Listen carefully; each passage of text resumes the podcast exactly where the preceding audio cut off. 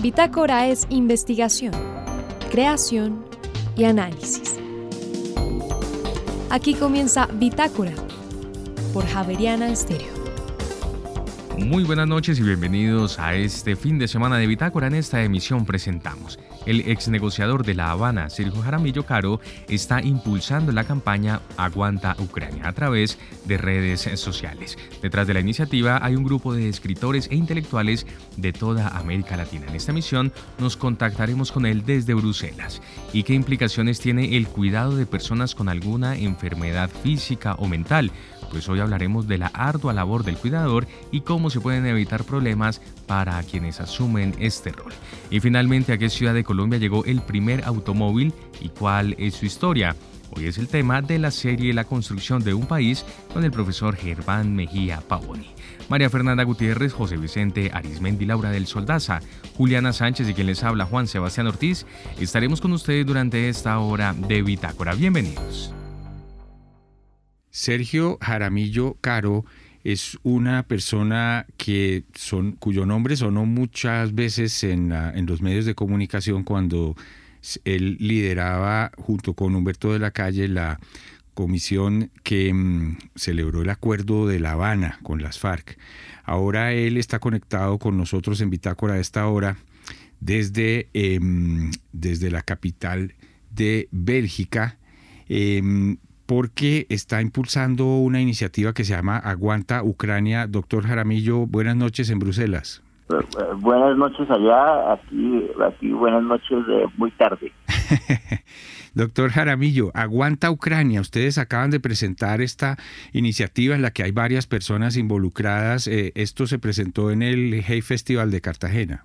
Eh, esa fue como, digamos, como la presentación en, en sociedad que más que una presentación realmente era una invitación, una invitación a, la, a las personas, a la gente, eh, muy especialmente a los jóvenes a unirse a, esta causa porque lo que está pasando en Ucrania es algo absolutamente demencial. Eh, eh, hemos visto en, en tantas partes tantas guerras, nosotros mismos sufrimos un conflicto muy intenso pero nada igual al nivel de destrucción y de sufrimiento que está infligiendo Putin a los civiles en Ucrania yo creo que este es un momento de solidaridad de todo el continente con Ucrania.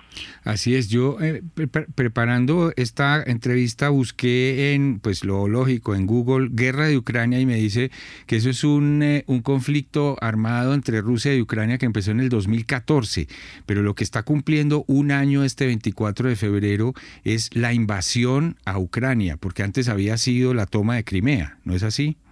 Exactamente, la invasión comenzó el 24 de febrero, pero mucho antes, eh, en otro mes de febrero, el 14, eh, Putin ya había eh, surrepticiamente invadido a Crimea, no de manera tan abierta, pretendiendo que no eran ellos, con un falso referendo para justificar, pero pues hace un año vimos todas las imágenes de los convoys de, de, más de 30 kilómetros dirigiéndose hacia la capital, hacia Kiev, en, en, una, en una franca invasión, una cosa completamente inconcebible en el siglo XXI. Uno pensaba que eso era cosas que uno veía como en películas de la Segunda Guerra Mundial. Eh, los alemanes invadiendo a Polonia, invadiendo la propia Rusia, y ahora es al revés, ahora es Rusia invadiendo a los, a los vecinos. Así es, esta campaña mm, obviamente se lleva a cabo en las redes sociales y qué se espera de la gente, los, los, las personas que nos están oyendo ahorita y quieren participar en esta campaña que se llama Aguanta Ucrania, ¿qué deberían hacer? Mire, lo primero que hay que decir es que eh, en este momento las, las voces de aliento son muy importantes para que la gente, para que los ucranianos no se sientan solos eh, eh, ante tanto sufrimiento, que, que sepan que están acompañados, y que están acompañados eh, por América Latina, que es un continente que ha conocido su buena parte de sufrimiento también y que sabe lo que es que a uno el mundo eh, lo olvide y piense que es una cosa que a la que no hay que ponerle atención. Eso no nos puede pasar. Y solo mandar unas voces de aliento ya es ya es bastante. ¿Y cómo lo puede hacer? Grabando un video corto de 15, 30 segundos, identificándose, soy tal y tal persona de tal lugar, eh, Eso, por estas razones creo que esta invasión es inaceptable y quiero expresar mi solidaridad con el pueblo de Ucrania, dicho de la manera que le parezca, y terminando con la frase aguanta Ucrania. Eso es lo que pedimos, que, que graben esos videos y los suban con el hashtag aguanta Ucrania a su red social, a Twitter, a Instagram, a Facebook. Nosotros tenemos una una una cuenta en Instagram aguanta Ucrania, hashtag aguanta Ucrania, la que también pueden enviar cosas, donde hemos estado acumulando muchos muchos testimonios de alientos ucranianos de, de los principales escritores de América Latina, de directores de cine, de otra gente, pero realmente esto es para todo el mundo, todos están invitados a participar. Claro, ¿quiénes lo están acompañando a usted en esta iniciativa? Yo sé que son un grupo y que no son solamente colombianos. No, mire, se han, se han eh, pues en, su origen, en su origen, eh, esto fue, esto nació de una conversación que yo tuve con un amigo, Francisco Samper, que es un, creativo muy importante de Colombia, y con un grupo de amigos de eh, Argentina, de Uruguay, de Perú, de, México, pensamos con un concepto de esto, ¿cómo se podría llamar?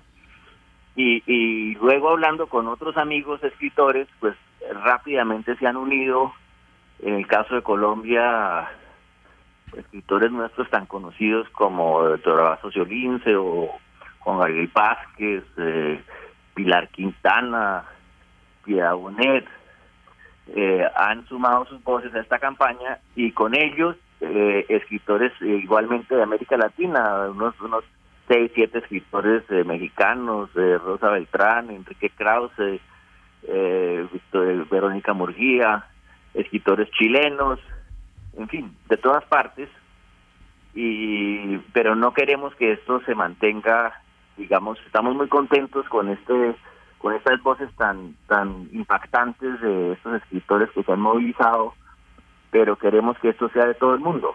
Y, allá, y en efecto, si buscan en Twitter, muchos testimonios de gente de muchos lados, mexicanos, eh, eh, argentinos que dan sus testimonios y eso es lo que queremos promover, que todo el mundo se una porque eso es de todos los latinoamericanos.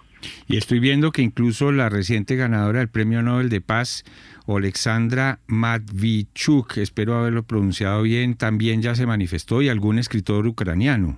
Así es, porque ella estuvo con nosotros en Cartagena y eh, incluso hay una foto muy bonita en, internet, en Twitter, de ella parada al lado de una valla de Aguanta Ucrania en, Cartagena y ha sido muy entusiasta porque justamente eh, yo no sé si, si hay, existe acceso a la sesión que hubo en el Hey Festival con ella, en el panel justamente en que estuvimos con ella, donde con, contó un par de anécdotas de lo que están viviendo y es una cosa tan realmente tan indescriptible que si uno no lo oye así es Dios, que quien lo están padeciendo no, se lo puede creer. Eh, y, yo creo que es, estas dos cosas, hay dos, dos cosas que deberían llevarnos a pensar que las que esto no es tan lejos, que las distancias se acortan. Primero, este, este sufrimiento compartido, compartido. El, hay una frase muy bonita en uno de los videos de Yoconda Belli, la poeta y escritora nicaragüense, que dice que el dolor de Ucrania nos pertenece a todos un país como, como el nuestro, con millones de desplazados, debería saber eso qué es y sería muy bonito que expresáramos nuestra solidaridad. Pero por otro lado, de lo que está en juego allá también nos afecta a todos, porque si es aceptable que un, que un país invada a su vecino, pues entonces ¿en qué quedamos todos los demás? Eh, justamente nosotros hemos tenido, eh, no hemos tenido mucha paz interna en América Latina, pero hemos tenido mucha paz entre los, entre los gobiernos, entre las repúblicas, entre los estados de América Latina casi toda nuestra historia republicana y es justamente por ese respeto al, principio de soberanía, a la no intervención, a la igualdad entre los estados. Eso, ese no se puede olvidar, ese es el principio que nos mantiene a nosotros mismos en el continente en paz y hay que exigir que se respete la soberanía de Ucrania. Así es.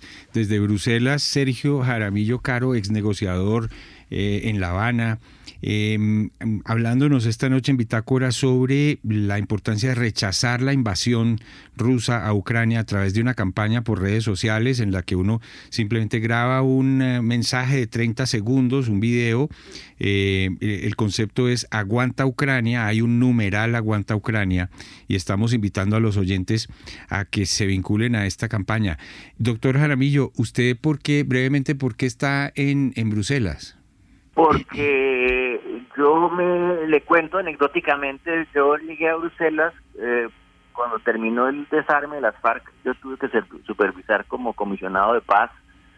Eh, me envió el presidente Santos de embajador, eh, pero fui embajador unos unos pocos meses porque tuvimos el cambio de gobierno, ganó Iván Duque y como yo había tenido que renegociar partes del acuerdo con Iván Duque, eh, luego del plebiscito, pues no me parecía ni correcto ni deseable quedarme embajador, entonces renuncié antes de comenzar el nuevo gobierno, pero me quedé aquí asesorando otros procesos de paz en otras partes y tratando de ayudar un poco con lo que el par de cosas que uno puede haber aprendido. ¿El lenguaje de, de, mamás eh, se amañó en Bruselas o qué? pues por el momento, por el momento, pero eh, acabo de estar un buen rato en Colombia. Déjenme leer una última cosa, eh, eh, una pequeña cuña de esta campaña, y es que la semana entrante, a las 6 pm del miércoles 22, vamos a hacer un evento de Integrete en Instagram, justamente porque usted me preguntó por el escritor Andrei Kurkov, que es el, el escritor eh, viviente más, más conocido, más reputado de Ucrania. Nos va a acompañar con otros escritores en un evento de Instagram que vamos a hacer con motivo de las del, del año justamente de la invasión, a los que están todos invitados a unirse. Muy buen dato final. Eh, recuérdenos la fecha y la hora. El 22 de febrero, miércoles 22 de febrero a las 6 de la tarde, hora de Bogotá, en Instagram. El hashtag es hashtag Aguanta Ucrania. Aguanta Ucrania. Doctor Jaramillo, muchas gracias y bienvenido siempre a Javerian Estéreo. No, muchas gracias por esa invitación y ojalá nuestros estudiantes, nuestros jóvenes se, se movilicen y con tantos problemas que tenemos, yo sé que no es tan fácil, pero esta es una situación única que no, se va a repetir en nuestras vidas y eso tiene que salir bien para por el bien de todos.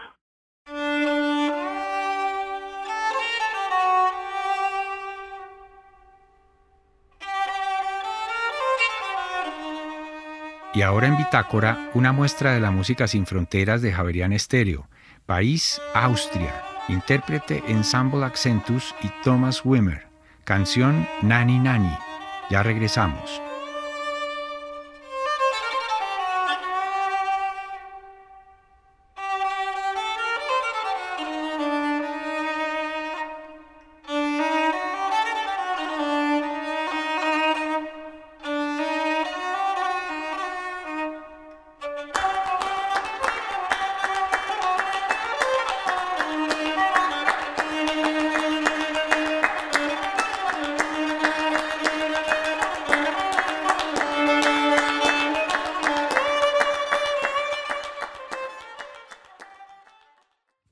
Cómo se cuidan las personas mayores, las personas con enfermedades neurodegenerativas, todo este cuidado del adulto mayor.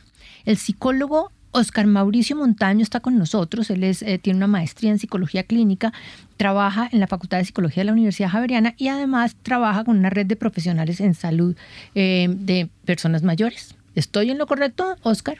Con diferentes necesidades a nivel psicológico. Diferentes niveles. Pero todas estas personas de las que vamos a hablar son gente que tiene algún problema psicológico de base.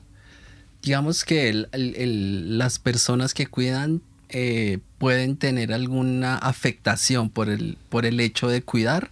Eh, o pues las personas que han sido cuidadas pueden tener o una enfermedad que de base puede tener algo psicológico eh, o pues algo físico eh, solamente. Hay dos tipos de personas en esta conversación. Sí. El, el cuidador y el cuidado. Sí. Vamos a hablar del cuidador. Sí. Es decir, cómo se afectan las personas como usted cuando se ponen a cuidar una persona que tiene un problema psicológico. Sí, ahorita eh, actualmente el cuidado creo que ha tomado una gran importancia. en los últimos años, pues por las implicaciones que tiene el ser cuidador, que implica pues tiempo, implica, em, implica dejar de hacer cosas por eh, dedicarse quizás a, acompañar a esa persona. Entonces es una, una labor muy importante, pero también que se tiene que tener como muy, muy en cuenta esa parte psicológica de la que hablas al comienzo, porque si no, pues van a haber afectaciones a nivel físico y emocional. Sí, es que yo le iba a decir eso más que todo. Lo que me parece más delicado de, este, de este quehacer es cómo el cuidador se llena, yo lo podría decir, de energía, una energía difícil de manejar que termina afectándole al cuidador. Entonces, eh, hemos ya oído varios momentos o varias personas que buscan cómo no afectarme por lo que estoy viviendo todo el día, cómo no salir con la energía en el piso, cómo no salir deprimido, cómo no llenarme de energía negativa, sino simplemente tomar eso como una, un trabajo que tiene muchas, muchas bondades y que más bien debería pues no afectarme. Esa es la propuesta. Sí, la, la idea de, de, de ser cuidador es no descuidarse a uno mismo, ¿sí? Porque a veces es me cuido, pero me descuido en, en, ciertos momentos. Y el hecho de estar entregándole el tiempo a otra persona, pues cuidándolo, sea que sea mi familiar o sea mi trabajo, pues implica también una parte importante en eh, regalarse tiempos para uno, en saber y ser consciente que el ser cuidador cansa, que el ser cuidador tiene implicaciones a nivel físico y pues lo importante aquí es entender que las personas se pueden cansar, pero digamos que culturalmente eh, no se permite tanto eh, eso y llevarla a las personas que cuidan a ese entendimiento es muy importante. Decir, está bien cansarse, está bien eh, a veces decir, no quiero más y como cuidadores creo que es una responsabilidad emocional aquí y responsabilidad afectiva con uno mismo de tener en cuenta esos, esos pasos al ser cuidador. ¿Cuál es el perfil de un cuidador? Usted sí dice, bueno, voy a contratar cuidadores. Sí. ¿A quién contrata? Bueno, aquí hay varias, podemos hablar de varias clases de cuidadores. Están los que por por cosas de la vida les ha tocado ser cuidadores. Estoy hablando de un familiar, eh, la esposa, el hijo, que por diferentes motivos empiezan a cuidar y que no tienen ninguna preparación, sino lo que el día a día les va mostrando. Entonces este es un tipo de cuidador informal, ¿sí? el, típico eh, familiar eh, que mm, en la mayoría de veces tienden y estadísticamente a ser más mujeres por cultura y todo esto. Y a esos no les pagan. Y a ellas no les pagan en su mayoría, pues eh, ha venido cambiando esto. Eh, está el cuidador formal, el que se ha formado, ¿sí? el que estudia para eso, que tiene algunas estrategias y que implementa también esto. Eh, este es otro tipo y el profesional que es el que tiene todo un tratamiento, ¿sí? Que ese es otro. Ese es otro tipo de cuidador. Entonces, ¿usted a quién busca? Porque es que es, claro que la actividad de ser cuidador eh, está hasta ahora empezando a ser remunerada. Antes no era remunerada. Ahora ya se está volviendo una actividad formal. Sí, de hecho, pues anteriormente era como una posibilidad de buscar trabajo, ¿no? Entonces yo no tenía trabajo, cuidaba un adulto mayor, cuidaba un niño. Esto se ha, venido cambiando y ha tenido como una mayor eh, rigurosidad en términos de que ya no cualquiera puede cuidar porque cuidar implica eh, pues la vida de otra persona. Entonces eh, el tipo de cuidadores que, vienen a nosotros o que trabajan con nosotros es esa persona que puede estar eh, por no decisión propia siendo eh, cuidador, pero que le ha tocado. Entonces ha tenido que dejar su trabajo o pues parte de su trabajo es también estar en casa y esto hace que pues las personas empiecen a tener una serie de, situaciones emocionales, que empiecen a sentir eh, cansancio, eh, ansiedad, depresión. Entonces todas estas cosas vienen y en estos encuentros eh, que nosotros hacemos, ya sea de forma particular o en grupos, les permitimos darse un espacio para ellos. Ahí usted me está hablando de la red de profesionales en salud mental, donde usted, usted es el subdirector. Sí, señor. Ok. Eh, es, esto es una, me imagino que es una nueva eh, reunión, una nueva situación en donde un grupo de gente se da cuenta de la importancia de cuidar al cuidador. Sí, ahorita en, en, Colombia se está no solo hablando de las, de las personas eh, que tienen alguna condición o enfermedad, sino de las que van detrás de ellos, de las que acompañan y son los cuidadores. Y muchas fundaciones están eh, generando espacios de cuidado. Entonces hacen talleres, hacen eh, actividades grupales, hacen grupos terapéuticos donde se encuentran a manejar eso, a manejar sus emociones, a tener espacios de autocuidado, eh, espacios un poco físicos y eso es muy importante y ha sido como muy interesante porque también se reúnen personas que ven que en el otro también encuentran un apoyo y que ven que en el otro también ven esa historia que quizás para unos es muy difícil eh, aceptar como yo me canso, yo no siento eh, o siento dificultades a veces y ver que el otro también lo siente y, y contarse esas historias ayudan también a buscar soluciones y ha sido muy interesante.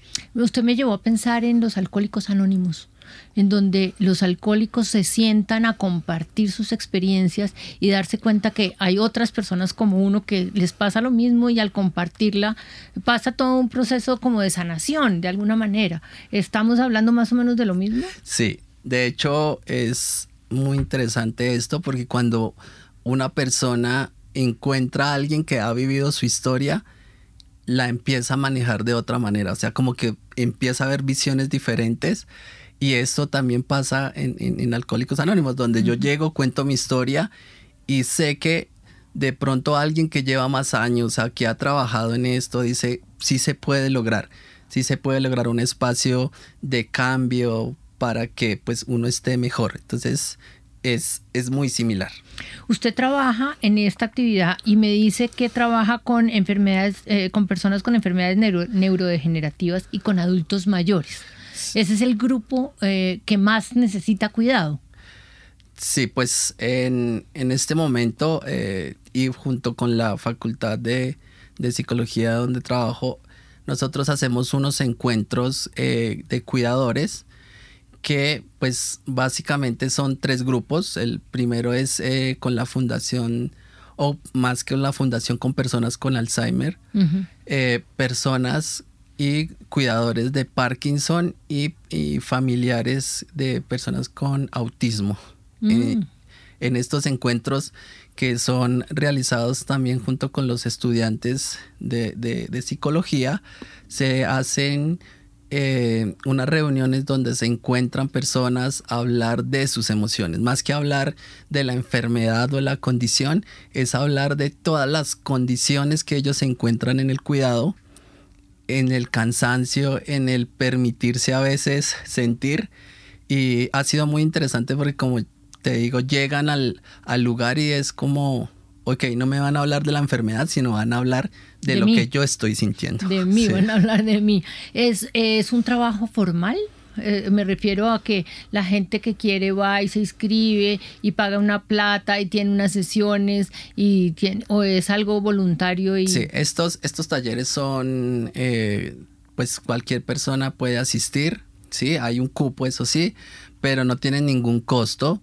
Eh, la idea es un, ser, un, servicio que, que hemos hecho ya durante alrededor de siete años y ha sido muy interesante porque pues estas personas se pueden acercar y, digamos que es de fácil acceso.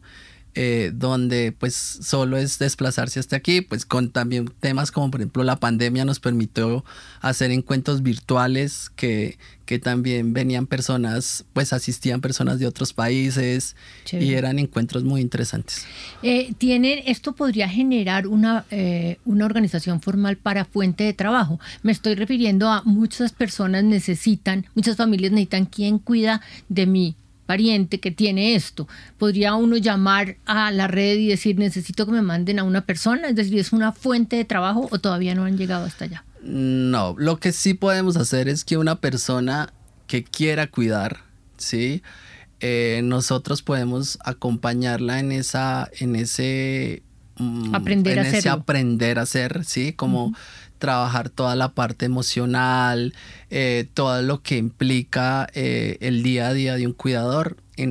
podemos hacer esas asesorías. Digamos que algo formal que nosotros tengamos un programa de cuidadores. Hay, hay instituciones que en este momento sí lo están haciendo, pero nosotros es más un acompañamiento psicológico si la persona lo necesita.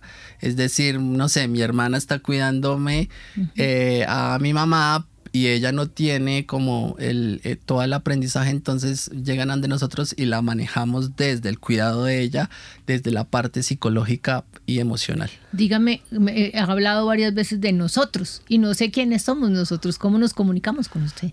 Ok, yo hablo nosotros porque es todo un equipo. La parte de la red que es eh, junto con con mi compañera que es también codirectora y fundadora. Ella es una neuropsicóloga también, eh, donde los dos y pues con el equipo que veamos necesario, de pronto remisiones y esto, los, los contactamos. Eh, y pues la, la, otra parte es todo el equipo docente y los estudiantes quienes pues hacen parte de estos talleres, que son digamos dos, dos eh, partes diferentes, pero que creo que eh, van hacia el mismo objetivo que es los cuidadores. Los cuidadores. ¿Cómo me comunico con usted?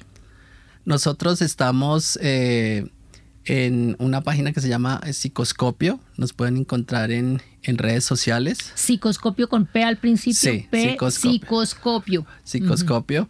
Y ahí nos pueden contactar donde pues también tenemos nuestra página que es psicoscopio.com y ahí pueden cualquier tipo de información, pues ahí están los teléfonos eh, y pues con el mayor de los gustos vamos a atenderlos para acompañarlos en esa tarea del cuidado. Dígame una cosa, ¿las personas que más los buscan son enfermeros? No. ¿O psicólogos? ¿O ni A ni B? en los talleres llegan muchas personas que quieren aprender del cuidado, eh, recién egresados, eh, personas que de pronto si les la misma familia les dicen hay un taller, vayan y acompañen, pero llegan es personas del común, personas que les ha tocado cuidar. Ok, ok. Me parece muy interesante, me parece que Colombia está lejano todavía consolidar un grupo de cuidadores, de cuidadores de no solamente cuidar al cuidador, sino como el centro de, los cuidados, donde uno pueda llamar y decir, venga, mándeme un cuidador, o tengo un cuidador, o quiero ser cuidador, todo lo que se refiere a el cuidado del otro. Es, es muy importante fortalecerlo. ¿Hay más de esto en Colombia? Pues hay redes y hay grupos y organizaciones de cuidadores, ¿sí? Entonces sí hay como, como en las fundaciones eh, intentan buscar estas personas y, agruparlas eh, para actividades diferentes, pero, pero creo que sí va en el camino de, del crecimiento del cuidado. Ahorita las eh, entidades de salud hacen talleres, hacen encuentros. pero sí, yo creo que va en el camino de construir esos, esos lugares, pero sí hace falta en Colombia y creo que sería bastante importante porque pues es un tema que necesitamos ponerle mucha lupa. Muy importante. Oscar Mauricio Montaño, psicólogo con maestría en psicología clínica, trabaja aquí con nosotros en la Universidad Javeriana. Muchas gracias. es muy importante y ojalá que su trabajo crezca mucho. Es muy importante para todos tener buenos cuidadores y que nuestros cuidadores sean sanos, estén sanos y, y, apoyados mental, en todas sus actividades mentales y no mentales. Muchas, muchas gracias y siempre bienvenido por aquí por Javeriana Estéreo. A ustedes por la invitación. Bitácora es investigación, creación y análisis. Bitácora. De lunes a jueves de 8 a 9 de la noche por Javeriana Stereo.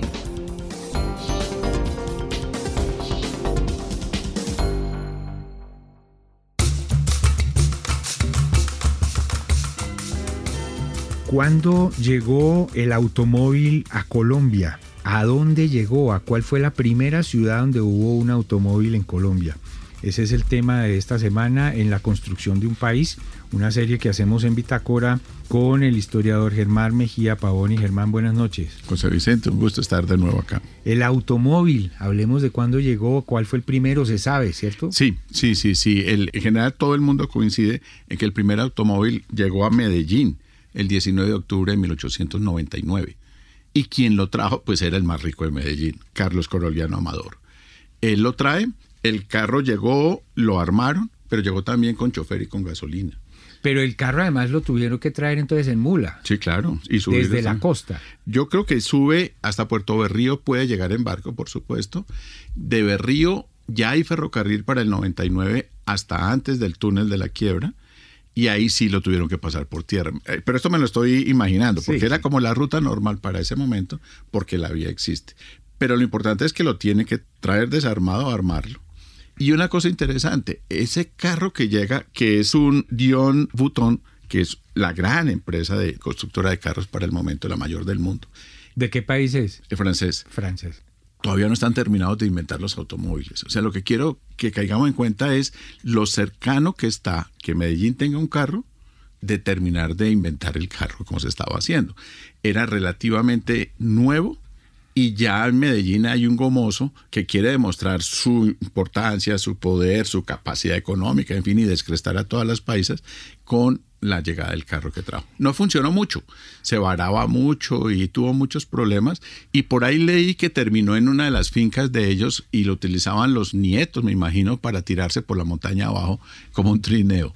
¿Y ese señor por qué tenía tanta plata, hermano?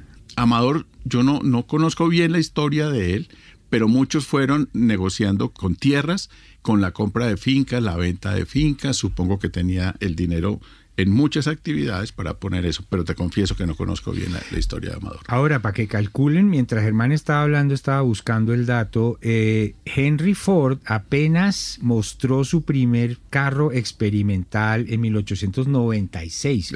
Apenas tres años después había un carro en Medellín traído de Francia. Es que eso es lo que me interesa señalar con que nosotros, y ya en varios programas lo hemos tratado, la distancia que hay entre el invento y su aplicación en el país no fue muy grande no fue inmediata, por supuesto, pero no fue inmediata en muchas partes del mundo.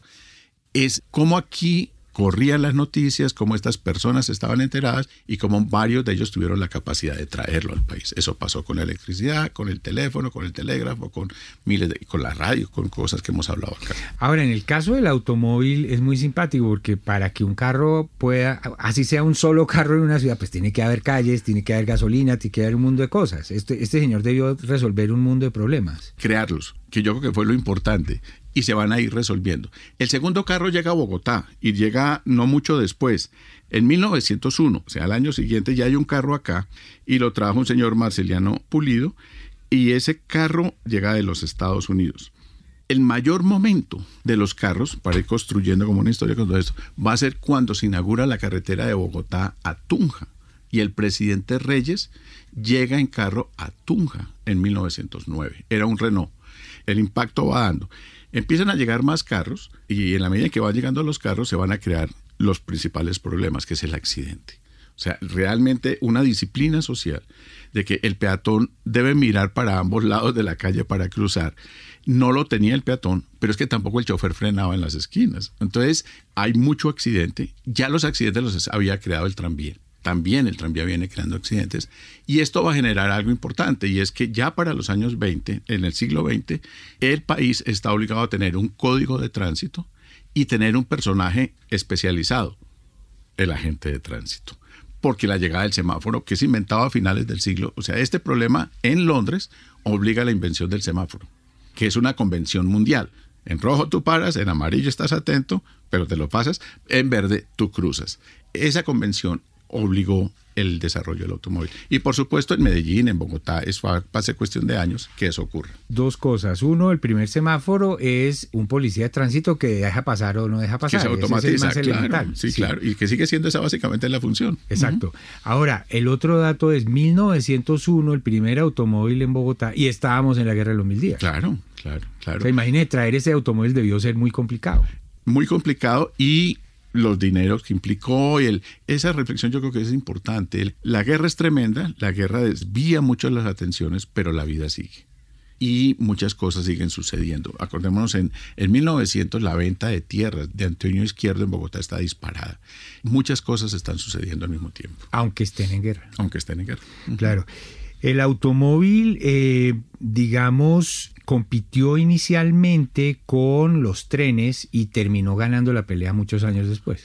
Pero cuando entra el camión, o sea, cuando realmente ya no es el automóvil, que empieza siendo un lujo extremo, por supuesto, sino que se vuelve utilitario y es el camión. Ahora ese camión va a necesitar carreteras, entonces las inversiones en carreteras, el poder llegar a todas partes con un, de todas maneras, un equipo que necesita condiciones especiales para moverse va a tener que ser construido también. Claro, y el bus. Por supuesto. El bus va a competir con el tranvía.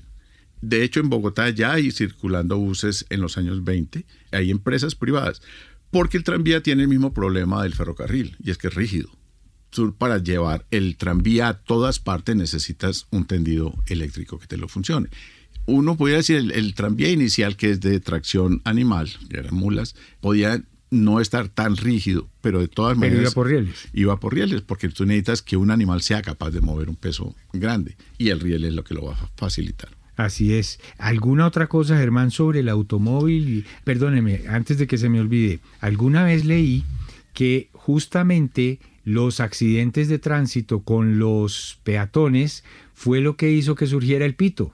Sí, ah, no, eso sí no lo sabía, eso está muy... Y, y me imagino, porque Tiene hay todo que- el sentido. Hay que avisar que Claro. algo viene, sí, sí. Que un, y yo creo que al comienzo deben ser vistos como grandes monstruos, personas que... Yo creo que después del momento del asombro, que es el inicial, es acostumbrarse. Y la costumbre es llegar a un acuerdo en quién va primero en cada caso. Para nosotros hoy en día es muy claro, aunque no se cumple todas las veces, que el peatón tiene la razón. O sea, si tú estás por la esquina, en un sitio donde no hay semáforo, tú tienes prelación. Pero eso fue un aprendizaje de un siglo. O sea, eso no Y fue costó tan muertos. Y costó muertos. Y lo mismo con el tranvía. Ahora, el coche de caballos, que en la ciudad hay bastantes y es el mayor medio de transporte que existe en Bogotá. el- Urbano. El, urbano, que es el coche de alquiler, pero lo hay también intermunicipal. Lo que se llamaban los ómnibus eran carretas para varias personas aladas por bueyes o por que llevaban de Bogotá a Faca que era la carretera, una de las mejores carreteras de Colombia, construida en la segunda mitad del siglo XIX, era Bogotá-Faca, que va a ser un terraplén en lo que se llamaba macadamizado. Macadams es un escocés que crea la carretera, nosotros la vemos hoy en día, que es más alta en la mitad y más baja en los lados, porque el agua va canalizada por allá. La calle urbana colonial es inversa, es una V, porque el agua va por el caño de la mitad. Eso tiene que ser transformado. Y en las carreteras eso va a suceder. El principal camino es ese, pero entonces existía el transporte de alquiler interurbano. De tracción De animal. tracción animal, por supuesto. Los coches, hay muchos en la ciudad y los coches también causan accidentes. Entonces, lentamente, lo que es la movilización no peatonal va a ir generando unas costumbres y unos acuerdos de qué es lo que es más importante, de quién tiene la razón cuando algo sucede, y para eso, pues tarde o temprano se tendrá que legislar, por un lado, y crear especialistas en la aplicación de eso, que yo creo que es muy importante. En la ciudad, ya el policía no solo vigila, desde una esquina que no haya ladrones o este tipo de cosas, sino que un carro y un peatón no tengan un conflicto que cause la muerte de, de alguno de ellos. Ahora, el automóvil también trae consigo la velocidad, Por supuesto. que es una noción Claro. muy... Durante siglos la velocidad estaba limitada al caballo, después al, al ferrocarril, pero ya el automóvil es una experiencia de velocidad para muchísima más gente. Claro, y un cambio en la, en la noción del tiempo y de la distancia terrible.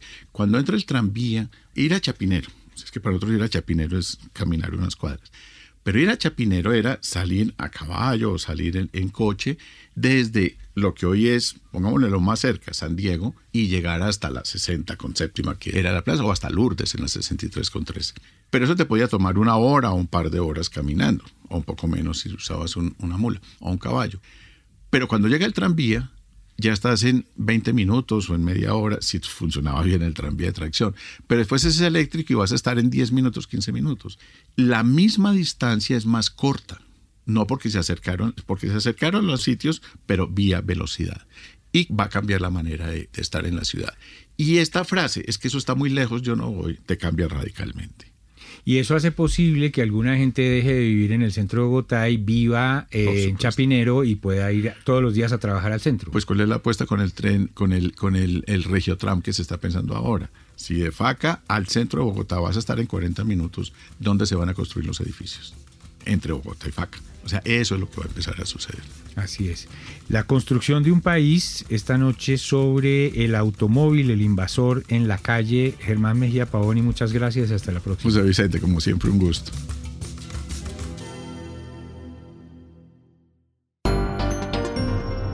En Javeriana Stereo, el trino del día.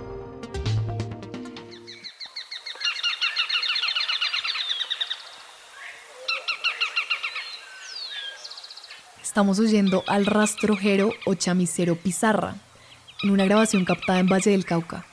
Este pajarito, que mide unos 15 centímetros, se alimenta de insectos y arañas y le encanta vivir entre los rastrojos.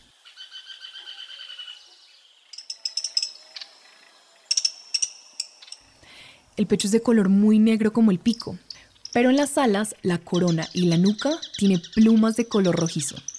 Vive generalmente a más de mil metros sobre el nivel del mar. El trino del rastrojero pizarra forma parte del Banco de Sonidos de Aves Colombianas, recopilado por el Instituto von Humboldt y la Universidad de Cornell.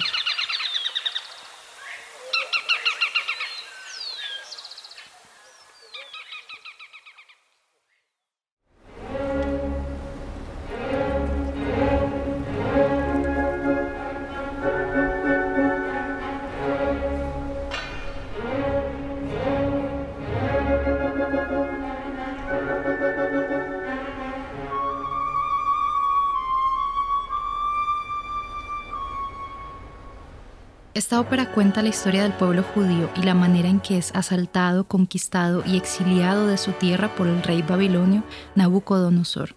A la par, esto se convierte en el contexto de una trágica historia de amor. Sin embargo, y a pesar de que la temática bíblica podría sonar bastante alejada del contexto italiano del siglo XIX, justamente por estos años Italia se encontraba bajo el dominio austriaco y no fue sino 20 años después que lograron la unificación y la formalización de Italia como país frente al resto de Europa. Es por esto que la letra de este coro, Oh mi patria tan bella y perdida, oh recuerdo tan querido y fatal, tuvo una impresión bastante particular en el pueblo italiano, el cual la recibió casi como un himno que desde la nostalgia buscaba infundirle valor a este exilio. Y no es gratuita la manera en que esta obra está construida alrededor de la esperanza. Verdi compuso Nabucco en un momento particularmente difícil de su vida. Su esposa y sus dos hijos pequeños habían fallecido recientemente y la ópera en la que había trabajado antes de Nabucco, Un giorno di regno, había sido un fracaso absoluto. Por esto, Verdi se prometió a sí mismo no volver a componer una sola nota. Sin embargo, un empresario del Teatro de la Scala, con quien ya había trabajado anteriormente, Bartolomeo Merelli, lo persuadió con gran insistencia para que escribiera una ópera más basada en un libreto que habían rechazado anteriormente. Nabucco tuvo 57 actuaciones y se giró en múltiples ciudades como Viena, Lisboa, Barcelona, Berlín, París y Hamburgo. De aquí en adelante, Verdi se convirtió en uno de los compositores de ópera italiana más reconocidos y prolíficos de la historia, con 28 óperas compuestas a lo largo de su vida. A pesar de que Nabucco no es una de las óperas más populares de Verdi y no es una de las que más se interpretan hoy en día, fue la obra que catalizó su popularidad como compositor, tanto así que luego de su muerte se dice que se podía escuchar cómo los asistentes y los transeúntes cantaban el va pensiero mientras pasaba el cortejo fúnebre a través de las calles de Milán. Incluso, un mes después de su muerte, cuando lo volvieron a enterrar junto a la tumba de su esposa, el famoso director Arturo Toscanini dirigió un coro de 800 personas que cantaron esta obra en conmemoración del maestro. Este coro es tan importante para el pueblo italiano que incluso en los años 80 apareció la iniciativa en el periódico por el escritor Giorgio Suavi de reemplazar el himno nacional de Italia por el Va Pensiero. Y aunque esta iniciativa perduró en discusiones hasta el 2009 y fue incluso apoyada por senadores y partidos políticos, no fue finalmente acogida. A pesar de esto, es indiscutiblemente un himno de la identidad y la fuerza de Italia. Los dejo con el Va Pensiero, coro de los esclavos judíos de la ópera Nabucco, y los reto a intentar escucharla sin emocionarse. Realmente creo que es imposible. Mi nombre es Manuela E. Aguirre y esta fue la recomendación del día.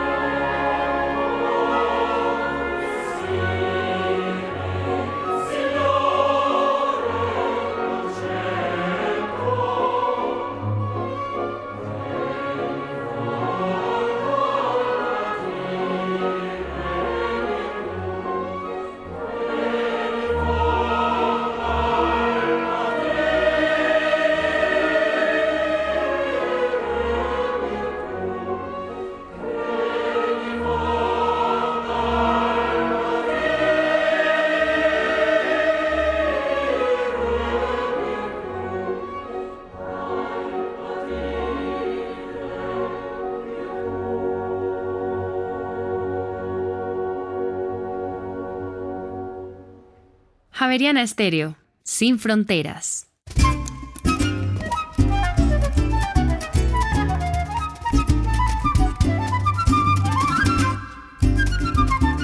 Y ahora en Bitácora, una muestra de la música sin fronteras de Javerian Estéreo. País, Venezuela. Intérprete, Eric Chacón y Venezuela Project.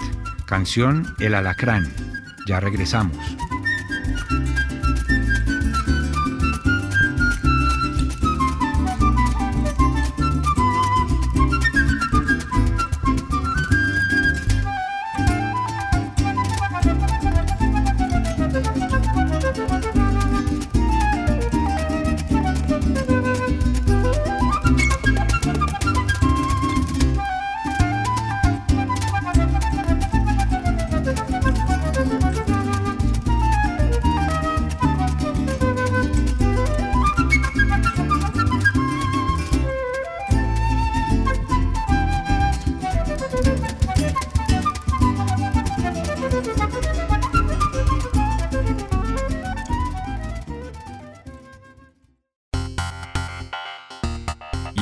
Finalizar esta emisión de Bitácora, les tenemos tres recomendaciones culturales para que ustedes se programen con nosotros durante este fin de semana.